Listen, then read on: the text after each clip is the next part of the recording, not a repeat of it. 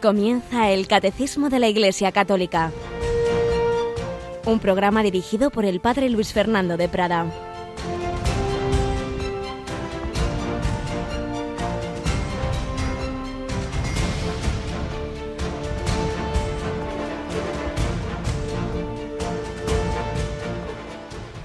Como algunos hablaban del templo, de lo bellamente adornado que estaba con piedra de calidad y esvoto, Jesús les dijo, esto que contempláis, llegarán días en que no quedará piedra sobre piedra que no sea destruida. Cuando oigáis noticias de guerras y de revoluciones, no tengáis pánico, porque es necesario que eso ocurra primero, pero el fin no será enseguida. Alabado sean Jesús, María y José, muy buenos días en este martes 22 de noviembre, memoria de Santa Cecilia, Virgen y mártir, pues de esas persecuciones romanas en las que veían los cristianos como todo es frágil, todo lo humano en cualquier momento se hunde, como habían visto los judíos que su gran maravilloso templo de Jerusalén, el orgullo, la niña de sus ojos, no había quedado piedra sobre piedra, y tantas cosas en nuestra vida que nos parece, bueno, esto va a durar y se pasa la vida en un abrir y cerrar de ojos y todo tiene esa fragilidad que el Señor nos ha avisado que lo importante es ir creciendo hacia Él y no poner todo nuestro empeño e ilusión en las cosas mudables de esta vida, lo cual no quiere decir que no haya que comprometerse en todo lo bueno, pero siempre como camino como diría San Ignacio de Loyola en sus ejercicios, tanto cuanto nos acerque a Dios, tanto cuanto sea un servicio al reino de Cristo. Hemos celebrado este pasado domingo Jesucristo, Rey del universo.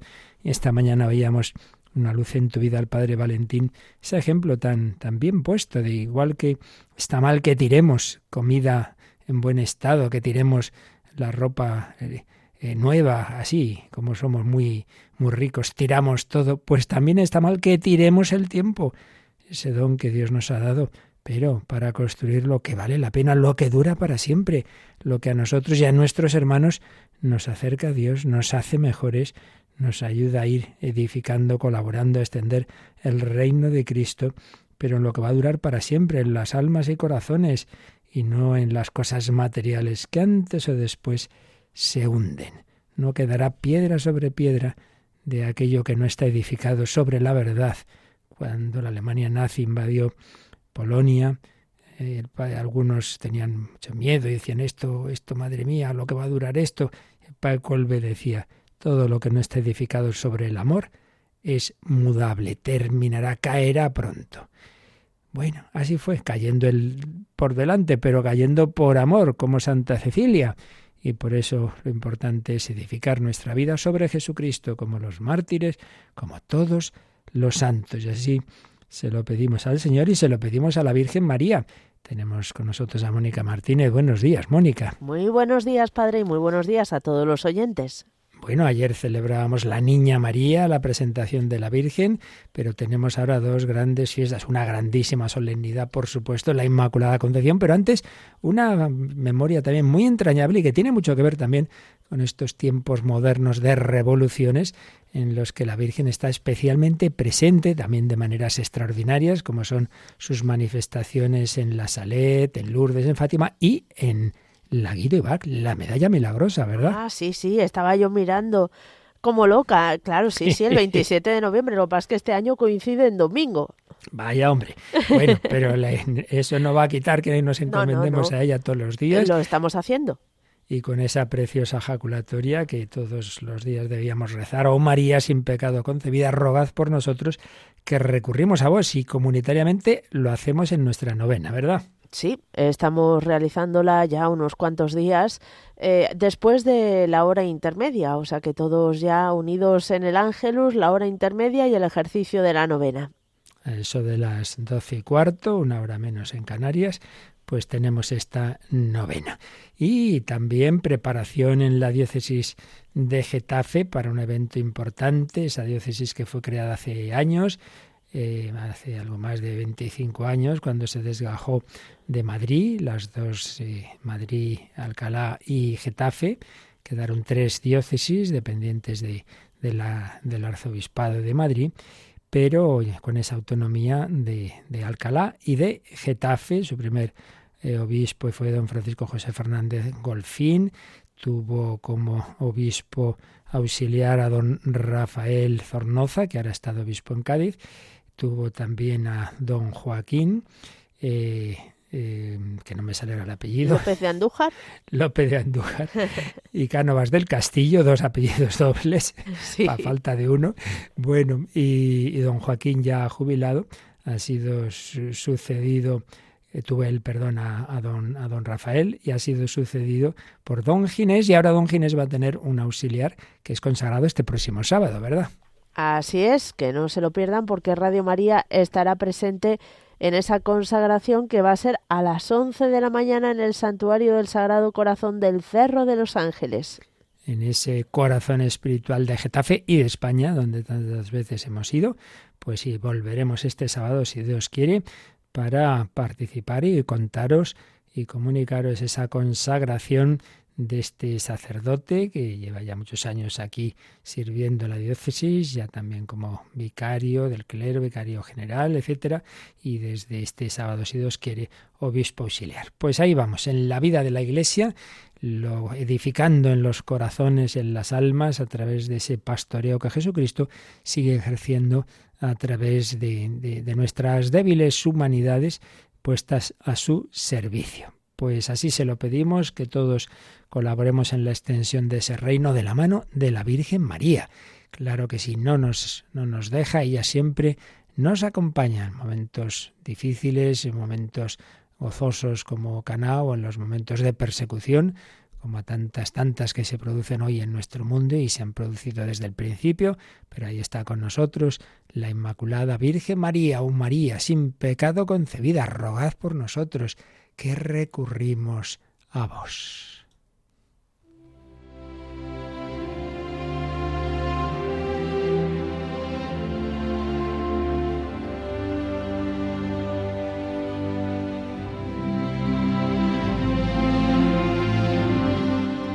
los signos del samaritano, sacramentos y misericordia.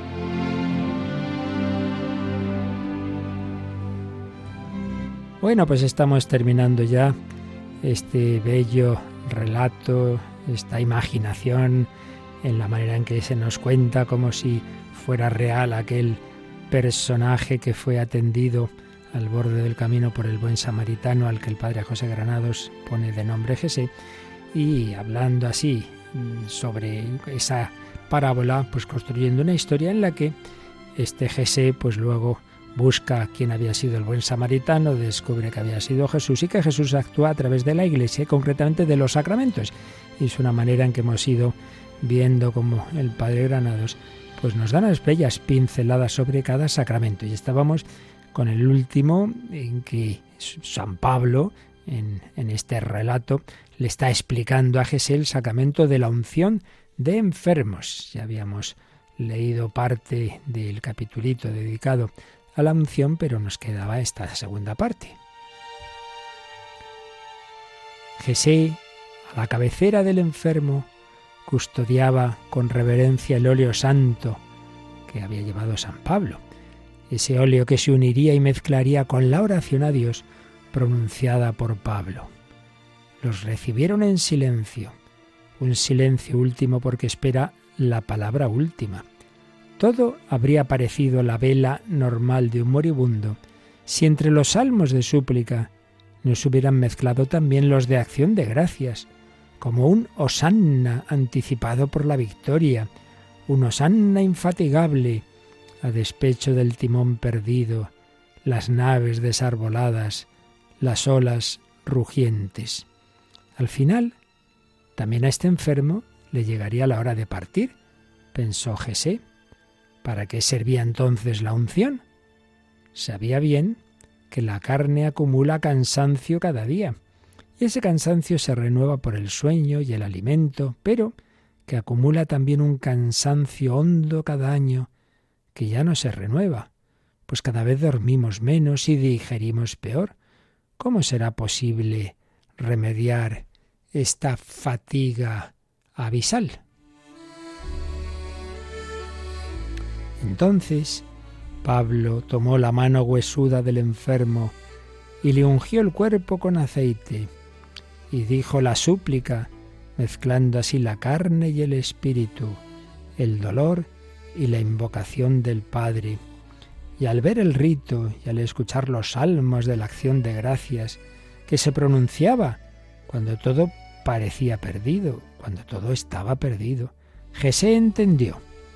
La unción nos agregaba, conformaba, concorporaba al sufrimiento del Nazareno, que también así, en la misma situación vital, de cara a una muerte infranqueable, había ofrecido su acción de gracias en el pan y vino. Por eso, la carne ungida quedaba destinada a seguir la trayectoria de Jesús de sufriente a gloriosa el último día.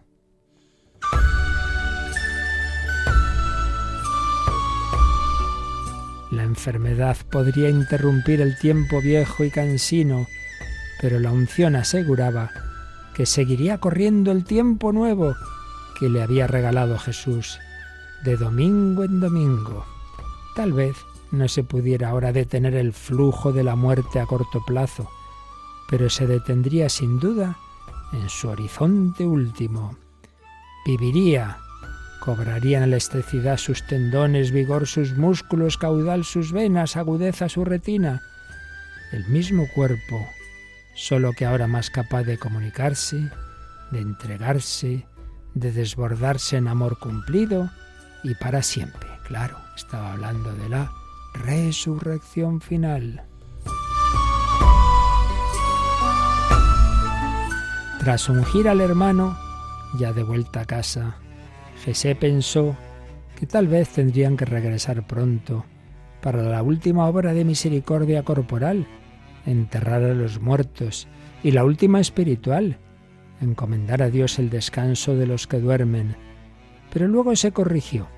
Sería en realidad la penúltima obra de misericordia, pues la última se la reservaba el Padre, una obra corporal y al mismo tiempo espiritual, cuando la carne se irguiese para siempre, sacudiéndose el polvo y la sangre y las magulladuras de la caída, y quedase sin ocaso, unida a los suyos, carne de su carne, carne de la carne de Dios.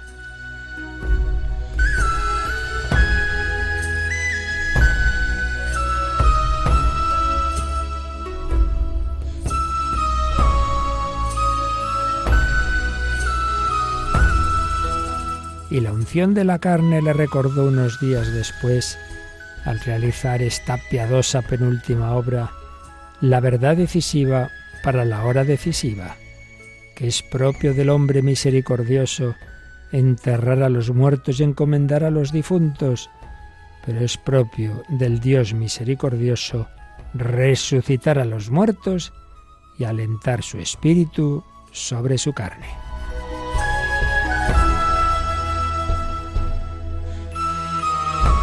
Es una bella forma de hablarnos de este sacramento que tantos no entienden, que tantos tienen miedo. No, no, no, no vaya, que se va a asustar, no sé qué. Pero por Dios, si es la manera de unirse el enfermo a Cristo doloroso para recibir su fuerza, su ánimo, su Espíritu Santo, tantas veces que incluso repercute esa gracia de Dios en el cuerpo y en cualquier caso conforta y anima.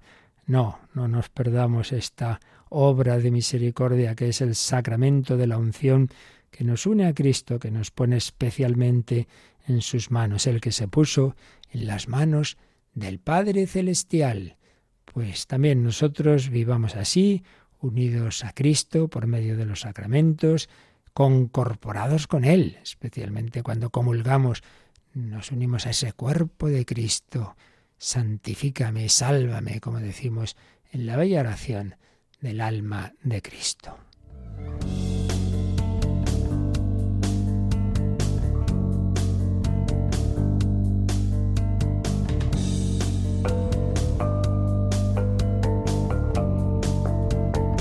Bueno, pues con este relato hemos anticipado lo que ya en su momento, si Dios quiere, pues llegaremos a ver con calma del sacramento de la unción. Pero de momento estamos terminando lo que se refiere al sacramento de la confirmación, lo que nos explica el catecismo sobre ese sacramento que no es de sanación, sino de iniciación.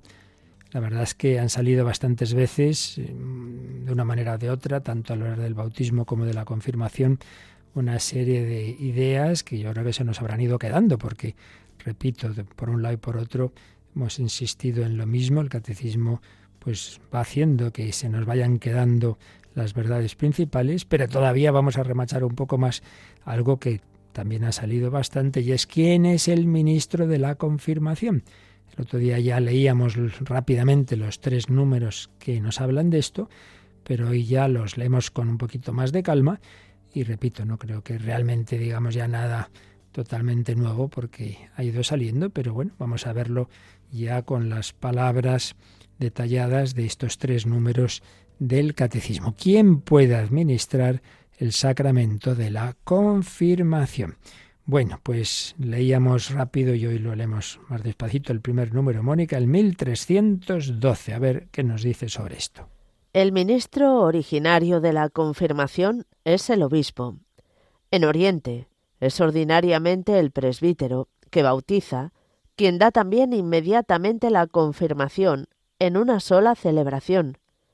Sin embargo, lo hace con el santo crisma consagrado por el patriarca o el obispo, lo cual expresa la unidad apostólica de la Iglesia, cuyos vínculos son reforzados por el sacramento de la confirmación. En la Iglesia latina se aplica la misma disciplina en los bautismos de adultos, y cuando es admitido a la plena comunión con la Iglesia un bautizado de otra comunidad cristiana que no ha recibido válidamente el sacramento de la confirmación. Bueno, pues entonces, aquí se nos dice lo siguiente. En primer lugar, algo común para todas las tradiciones de la Iglesia, tanto las de Oriente como las de la Iglesia Latina de Occidente, a saber, que lo que siempre ha habido la certeza es que el ministro originario, quien de suyo, quien, a quien corresponde eh, en sí mismo este sacramento, es el obispo, porque no olvidemos, los obispos son sucesores de los apóstoles y veíamos al principio de la exposición de este sacramento cómo aparecen los hechos de los apóstoles que los apóstoles, después de que una persona había sido bautizada, hacían ese gesto de imposición de manos, había una comunicación especial del Espíritu Santo, ya es donde hemos visto siempre pues lo que sería ese completar el bautismo a través de la confirmación. Y hacíamos la relación entre los misterios de la vida de Cristo, de la Pascua, la resurrección del Señor, y Pentecostés a la Pascua, a la, incorporación a Cristo muerto y resucitado, nos unimos a través del bautismo y a Pentecostés, el Pentecostés personalizado de cada uno de nosotros, sería a través de la confirmación. Ministro originario siempre es el obispo. Pero después, por las razones históricas que estuvimos viendo, se han desarrollado dos grandes tradiciones con sus excepciones, que también aparecen en estos últimos números.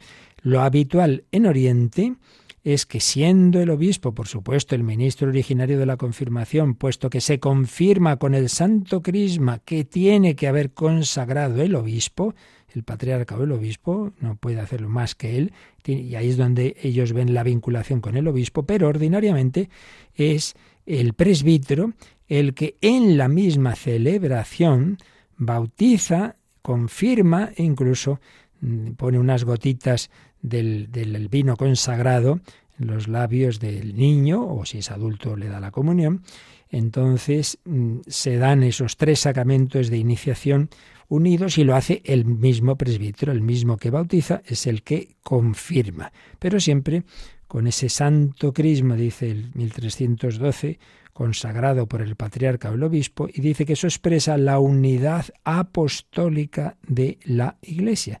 La Iglesia es una santa católica y apostólica, edificada sobre los apóstoles, sus sucesores los obispos.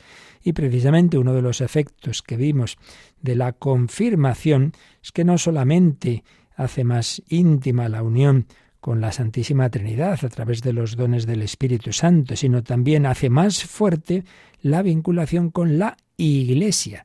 Te incorpora de una manera más plena a la Iglesia. Ya no eres un miembro más, sino alguien, oye, que en nombre de la Iglesia tiene que dar testimonio, tiene que ser apóstol, no simplemente uno más que está ahí dentro, sino alguien que cuenta a los demás pues lo que ha encontrado en la Iglesia.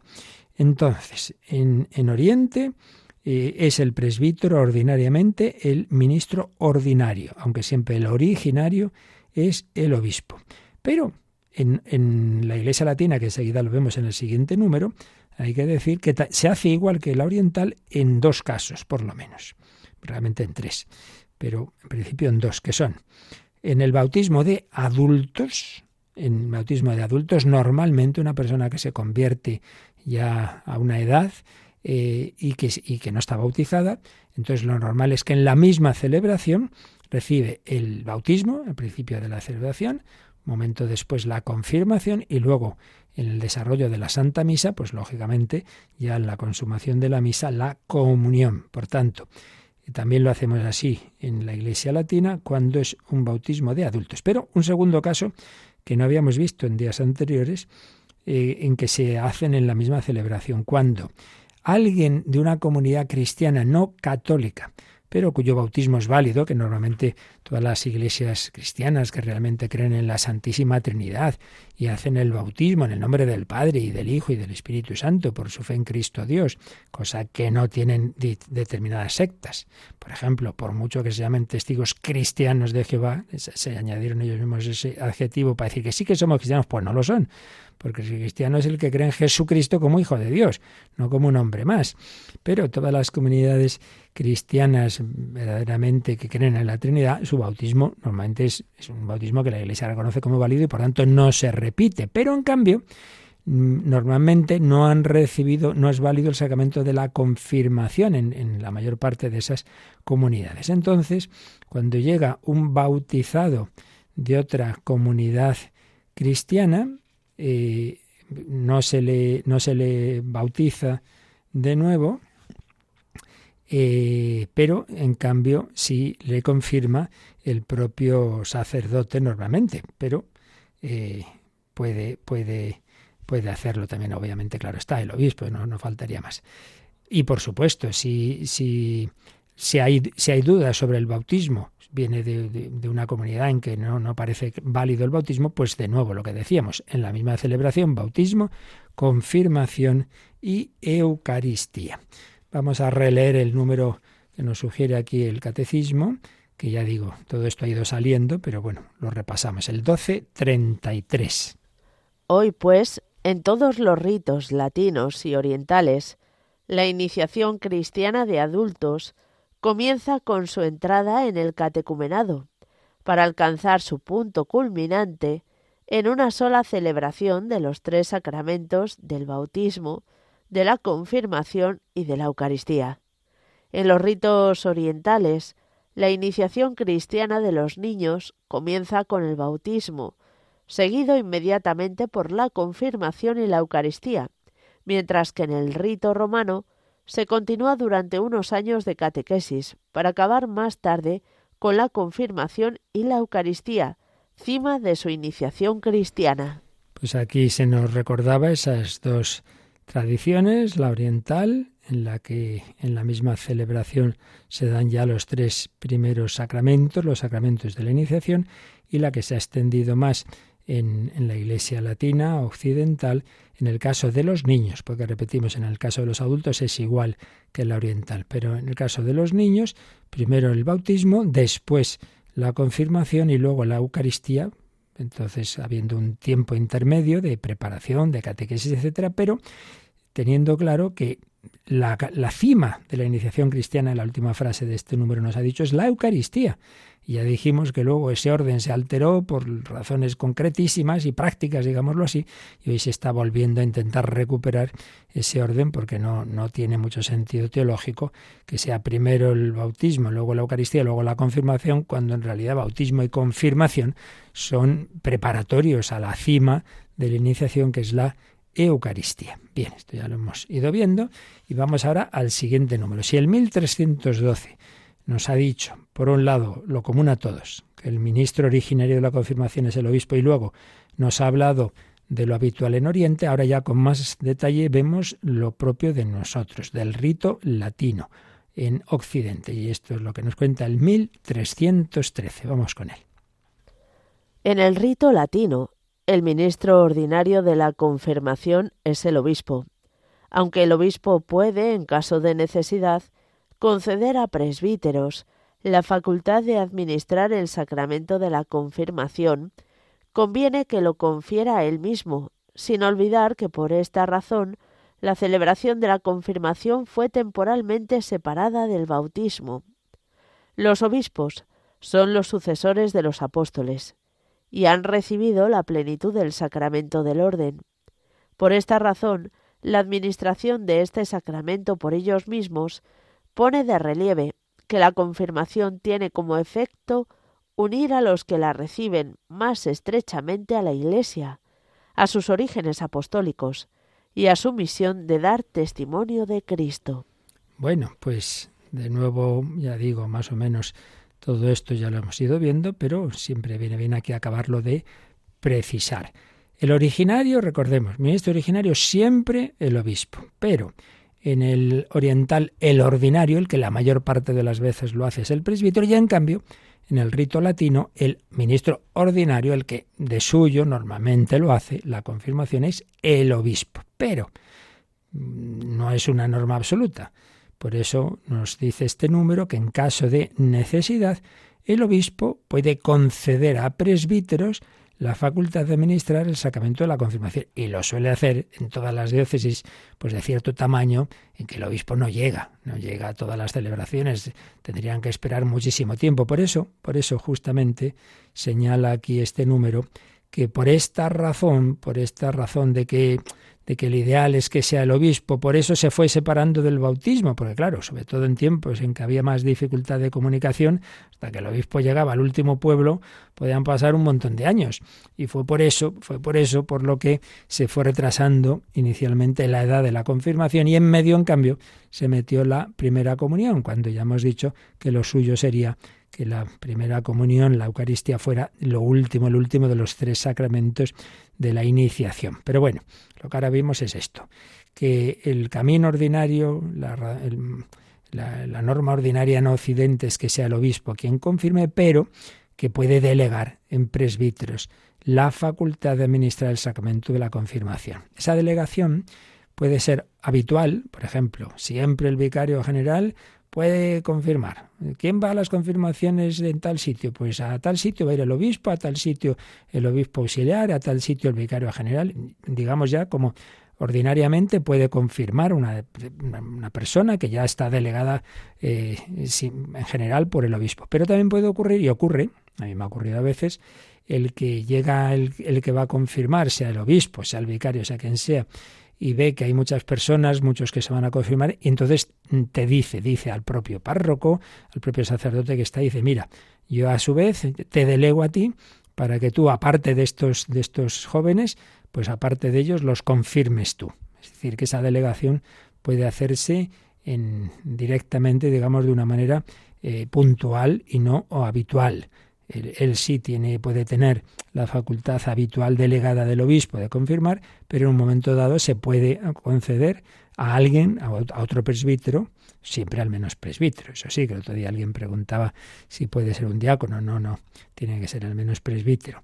Puede delegarle esa, el poder conferir la confirmación.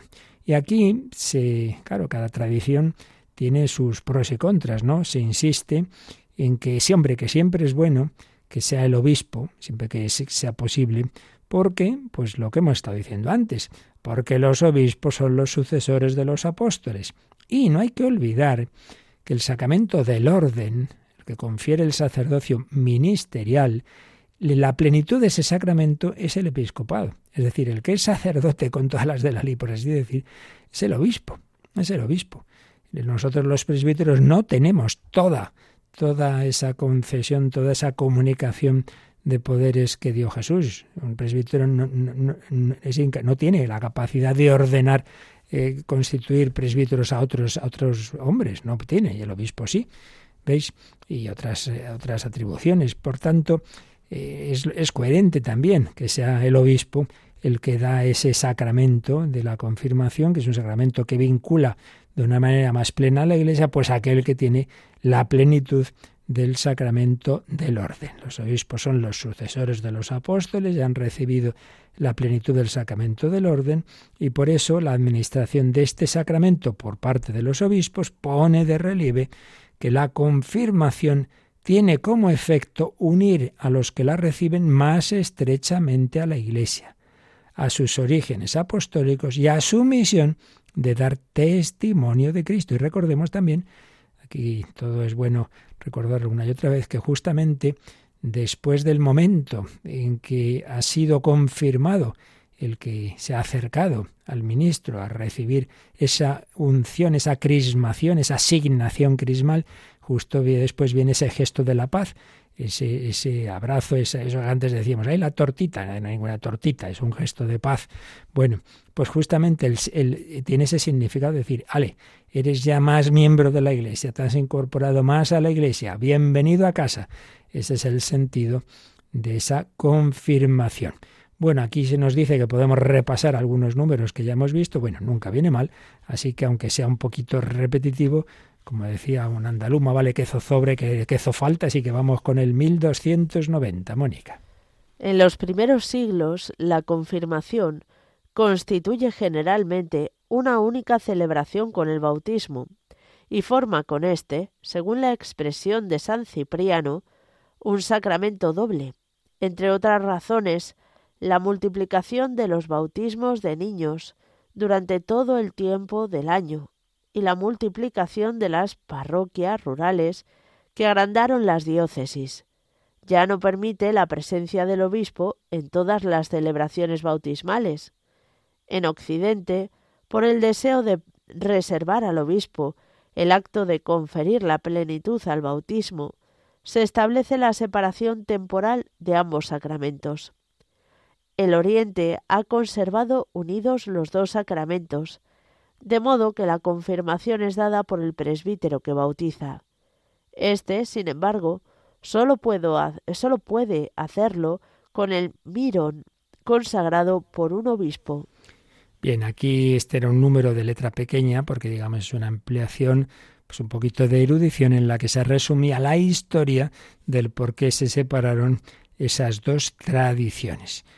Y luego, bueno, el catecismo nos recuerda el primer número, precisamente el primer número que dedicó al sacramento de la confirmación, donde pues se nos decía cómo, claro, cómo, cómo hay que ver siempre, y esto lo hemos repetido, pero nunca viene mal volverlo a repetir, eh, la unidad de los tres sacramentos de iniciación, no lo olvidemos. Son estos bloques de los sacramentos, el primero de ellos es los de iniciación, bautismo, confirmación y Eucaristía. Bueno, como eso ya lo hemos repetido muchas veces, no lo vamos a releer, vamos a quedarnos un momentito pues invocando ese Espíritu Santo que se nos ha comunicado primeramente en el bautismo y de una manera más plena en la confirmación, pero que quiere seguirse comunicando con nosotros. Cada sacramento bien recibido, pues, por ejemplo, la, la Sagrada Comunión, pues hay un como un abrazo que Cristo nos da y de sus abrazos viene ese amor interior, ese, esa comunicación del Espíritu Santo.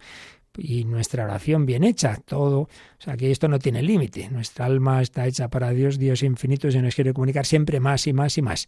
Ven, ven Espíritu Santo, ven y Creator Spiritus, cuántas veces pues se lo ha invocado de una manera o de otra y se han compuesto estas composiciones musicales maravillosas como esta de Tomás Luis de victoria al Espíritu Santo.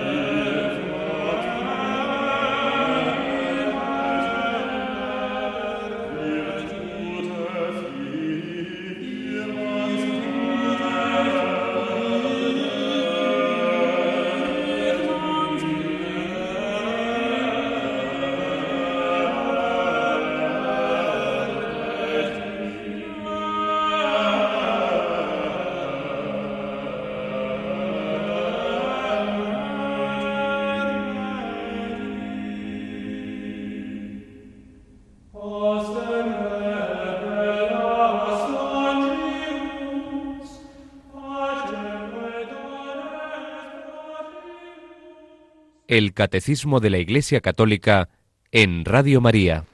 Bueno, pues ya vemos cómo sobre esa secular eh, melodía gregoriana, Tomás Luis de Victoria metía esta polifonía tan bella en, esa, en ese profundizar en el Ven y Creator Spiritus, ven, Espíritu Divino. Y vamos ya al último número, luego quedarán los de resumen, pero el último número así de exposición doctrinal del catecismo sobre el ministro de la confirmación nos viene todavía un caso muy especial en que saltan ahí todas las, las normas generales de cara a una situación que nos cuenta el 1314.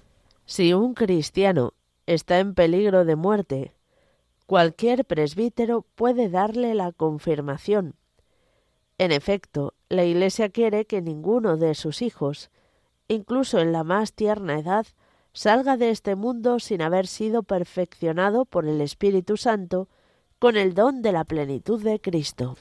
Bueno, pues aquí tenemos el otro caso que os decía yo antes, que nos quedaba uno especial en el que ya da igual Oriente que Occidente, en cualquier momento, en cualquier lugar, si realmente hay alguien, sea niño, sea adulto, que no está confirmado y está la cosa muy fea, que, que hay peligro serio de muerte y no, evidentemente no vamos a ver a ver cuándo puede venir el obispo, pues entonces cualquier presbítero tiene ya por el por el Código de Derecho Canónico se nos comunica directamente, porque repito, el presbítero sí que tiene esa capacidad en germen, digamos, en origen, así como no la tiene eh, un diácono u otro fiel cristiano, pero si el presbítero presupuesto que siempre está en comunión con el obispo, que es el ministro originario, pero ese ministro originario, a través de la norma general, en este caso del código, da la delegación para ese caso tan particular,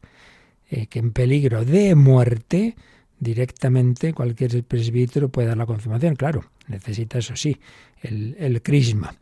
Eh, entonces, bueno, un momento da, mire que, tenemos a esta, esta persona que está muy malita, pues puede el presbítero coger, que en las parroquias siempre está el crisma, y, ir a, a no solo a, a, otros sacramentos, sino la confirmación a esta, a esta persona. Y si es un niño, pues que está en el hospital, que está en un momento que, no se sabe si va a salir adelante, pues entonces a la vez se le puede bautizar y confirmar. Bautizar y confirmar. Si un cristiano está en peligro de muerte, cualquier presbítero debe, debe, no solo puede, debe darle la confirmación. De hecho, creo que ya os conté que yo a las pocas semanas de ser ordenado, una, peregrinación que, hicimos varios compañeros, unos ordenados diáconos y un servidor presbítero, pues llegamos un, dos minutos, fue una cosa increíblemente providencial. Acababa de ocurrir un, fuerte y tremendo accidente entre un camión y un coche y había una, un, bueno, el conductor estaba enfermo, vamos, enfermo, había quedado gravemente herido y le dimos la unción, aunque creo que saldría adelante, pero había una bebecita que, que veíamos que, que, se moría. Entonces el diácono la bautizó y servidor la, la confirmó. Si un cristiano está en peligro, y de hecho murió enseguida, si un cristiano está en peligro de muerte, cualquier presbítero debe darle la confirmación. ¿Y qué razón nos da este número? Pues que la Iglesia no quiere que ninguno de sus hijos, incluso desde su más, en la más tierna edad, salga de este mundo sin haber sido perfeccionado por el Espíritu Santo, con el don de la plenitud de Cristo, porque repitamos que la confirmación es como la consumación del bautismo, como no sé, más profundizar más ese bautismo, una mayor comunicación del Espíritu Santo, que nos comunica Cristo resucitado, tu Pentecostés particular. Evidentemente, siempre surgen estas preguntas, Dios puede dar su gracia y la da, pues más allá de los caminos ordinarios que Él mismo ha establecido. Eso ya Él sabrá. En, esos caminos extraordinarios, eso queda a, la misericordia infinita de Dios y a su, a su imaginación infinita también, ¿verdad? Eso está claro. Pero él, él mismo ha puesto como como los cauces ordinarios estos, pues usémoslos, claro. De nuestra parte es lo que tenemos que hacer. Luego él ya sabrá, repito, pues que también puede dar a otros sin, sin esos sacramentos una gracia porque él le parezca y ya está. Eso, pero ahí ya eso queda a su liberalidad. Pero lo que queda a nuestra responsabilidad es de nuestra parte intentar, intentar pues eso, que los caminos por los que ordinariamente el Señor nos comunica su gracia, que son los sacramentos, pues hombre, todo lo que se pueda, pues mejor será, siempre, desde luego. Aunque repito, no hay que pensar eh, de una manera ritualista, porque también puede ocurrir. Eh, sobre todo, claro, si son, si son niños no hay problema, pero si son adultos, ah, qué bien, qué bien, este seguro que se ha salvado porque se le dio la unción. Bueno, eh, tampoco sabemos en su alma si él lo aceptaba o no, ¿eh? Pues, cuando ya está inconsciente y no sé qué, vete tú a saber ni hay que pensar que es automático que por recibir el sacramento la cosa haya acabado bien, porque repito, hace falta que él interiormente quisiera. Y segundo, y no lo rechazara. Y viceversa, y viceversa. Uno puede no haber tenido esa gracia de los sacramentos sin culpa y sin embargo Dios actuar en su alma. Es decir, que eso siempre hay que dejarlo al final, al, a, la, a la relación entre el Señor y cada alma, el misterio de la, de la liberalidad divina y de la respuesta libre humana. Bueno, pues con esto ya sí que terminamos la exposición de estos capítulos en que el, en que el catecismo nos ha ido exponiendo la síntesis de la doctrina católica sobre la confirmación. Recordemos que después de un primer número introductorio en que se nos hablaba de que es el segundo sacramento de la iniciación, venía un primer apartado la confirmación en la economía de la salvación, viendo sus prefiguraciones en el Antiguo Testamento y luego pues como todo esto culmina en Cristo, que significa precisamente ungido, ungido por el Espíritu Santo, Mesías, ungido, Cristo lleno del Espíritu Santo desde su concepción, pero que sigue recibiendo comunicaciones del Espíritu Santo, particularmente en su bautismo en el Jordán, y él luego, como cabeza del cuerpo místico, nos comunica a nosotros, los miembros de su cuerpo, ese mismo Espíritu. Y nos lo comunica a través de la Iglesia, y particularmente cuando le dice a sus apóstoles, vosotros esperad aquí el don del Espíritu Santo, y lo esperan en oración hasta que llega ese momento de Pentecostés. Bien, pues veíamos esa esa historia de la salvación relativa al sacramento de la confirmación, cuyo siguiente capítulo es lo que nos cuentan los hechos de los apóstoles, de cómo los apóstoles, pues a través de la imposición de manos, pues eran instrumento de, transmisión de, esa, de esos dones del Espíritu Santo. Luego vimos esas dos tradiciones de Oriente y Occidente que antes hemos recordado. Ese era el primer apartado. El segundo, los signos y el rito de la confirmación. Eh, a lo largo de esa celebración. ¿Qué signos hay? Básicamente la imposición de manos y la unción. Y la unción. Y los símbolos de lo que significa la unción y lo que significa el sello. Ese sello de que hablan cartas de San Pablo y ese sello que tiene un simbolismo de la persona marcada como diciendo yo soy de, pues nosotros somos de Cristo, como Cristo se declara marcado por el Padre. Y en la celebración de la confirmación, la presuposición eh, previa de que el crisma que se usa ha sido consagrado eh, por el obispo en la misa crismal, luego cómo se hace la renovación de las promesas del bautismo, cuando es una celebración separada del propio bautismo, claro, luego el momento de extender las manos sobre todos los confirmandos, con una oración invocando al Espíritu Santo y luego el rito esencial en el que por un lado se pone la mano sobre la cabeza del confirmando y por otro lado se le hace la señal de la cruz con el santo crisma mientras se dicen estas palabras. Recibe por esta señal el don del Espíritu Santo. Para terminar con ese beso de la paz que, como antes recordábamos, manifiesta la comunión de ese que se ha confirmado una mayor comunión con la Iglesia, representada especialmente en ese obispo o su delegado eh, que, que representa ya la Iglesia. Este es el segundo apartado, el de los signos y rito. Tercer apartado, los efectos de la confirmación. Bueno, pues una mayor comunicación o efusión especial del Espíritu Santo, así como la recibieron los apóstoles en Pentecostés. Luego, pues que eso que ya recibimos en la gracia bautismal se hace más profundo, confiere crecimiento y profundidad a la gracia bautismal, nos introduce más profundamente en esa filiación divina, una mayor conciencia de que somos hijos de Dios, nos une más firmemente a Cristo. Lo recibimos mayor plenitud de dones del Espíritu Santo, mayor vínculo con la Iglesia y fuerza especial del Espíritu Santo para defender la fe. No solo ser discípulos, sino testigos de Cristo. Y luego también, como la confirmación, como también hace el bautismo, imprime ese sello espiritual indeleble que llamamos el carácter. Eso queda ya para siempre. Luego el otro podrá no vivir en coherencia con lo que ha recibido, pero, pero el alma ha quedado sellada por ese don del Espíritu Santo y por eso no se puede repetir la confirmación, ya ha sido una vez para siempre. Un carácter que perfecciona lo que ya se recibió en el bautismo, de que nos hace partícipes de Cristo sacerdote, profeta y rey. Cuarto apartado, ¿quién puede recibir este sacramento? Todo bautizado que aún no esté confirmado. Hay que estar bautizado, claro, como todos los demás sacramentos necesitan del primero, y pero por todo que no esté ya confirmado, porque si ya lo está, pues no se puede repetir, como acabamos de decir.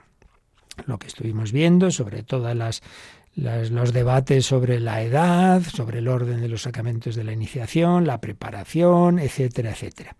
El estado de gracia en que hay que recibirlo, aunque si no se recibe en estado de gracia, el, sello del Espíritu Santo, el carácter se recibe de todas formas, y lo que vimos de los padrinos. Y finalmente lo que hemos visto eh, hoy mismo del ministro de la confirmación. Ministro originario el obispo, pero que luego puede ser el ministro ordinario él también en Occidente, que puede delegar también en los presbíteros, o habitualmente siempre lo hacerlo los presbíteros a la vez que el bautismo en Oriente.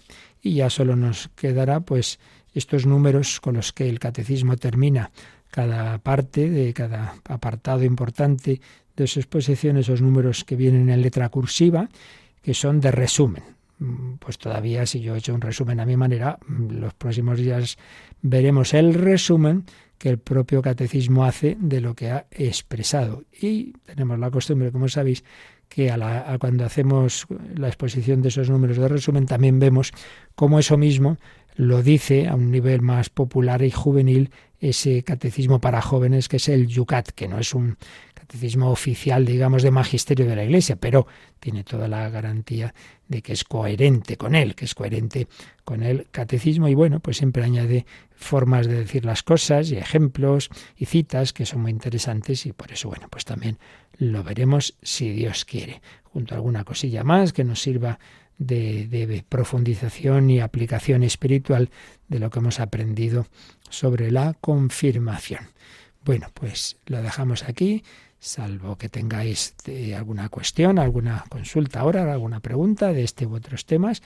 Y, y, nos quedamos dando gracias a Dios por este fuego, por este fuego del Espíritu Santo que hemos recibido o que alguno quizá que me estéis escuchando os estáis preparando para recibir.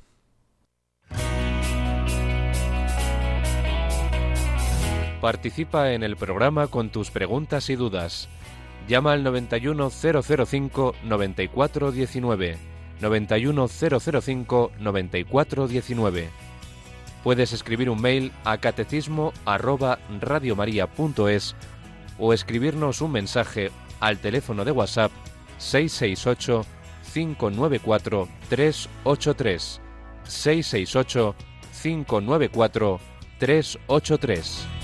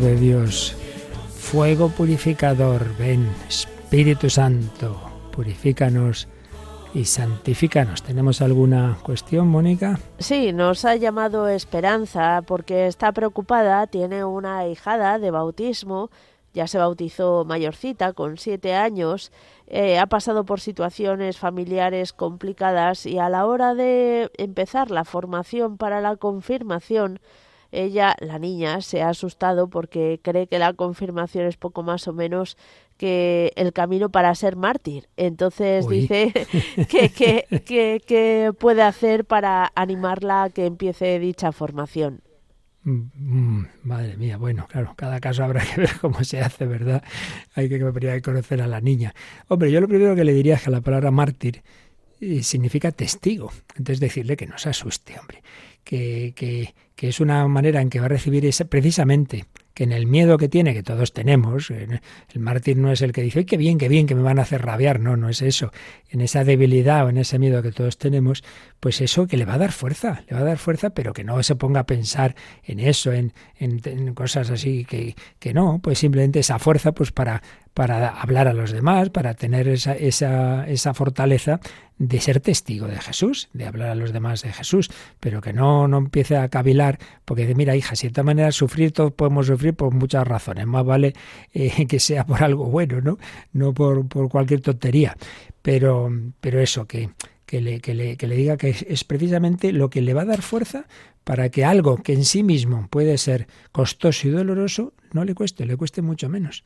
Porque es, es eso como decirle, mira, si tú estás, no comes y tienes que hacer un ejercicio físico, pues eso te va a costar mucho, pero si estás fuerte, si estás entrenado, pues eso, la confirmación es como darte esa mayor fuerza para, para lo que sea, pero no te pongas ahí a, a pensar en cosas em, que son siempre, pues bueno, muy especiales. Y evidentemente que si llegan, llegarán, pero con esa fuerza de Dios, pero no hay que cavilar sobre, sobre las situaciones extremas, sino eso dejarlo a la divina providencia. Muy bien, pues nada, pedimos al Espíritu Santo que todos seamos en efecto mártires en ese sentido por lo menos, y si llega el otro, pues eso ya lo dejamos a la providencia. Y en cualquier caso invocamos la, la gracia que necesitamos, la bendición de Dios, la bendición de Dios Todopoderoso. Padre, Hijo y Espíritu Santo, descienda sobre vosotros. Alabado sea Jesucristo.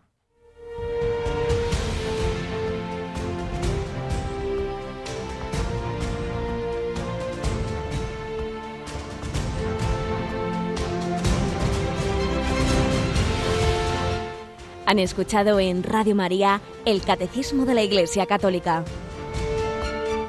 un programa dirigido por el Padre Luis Fernando de Prada.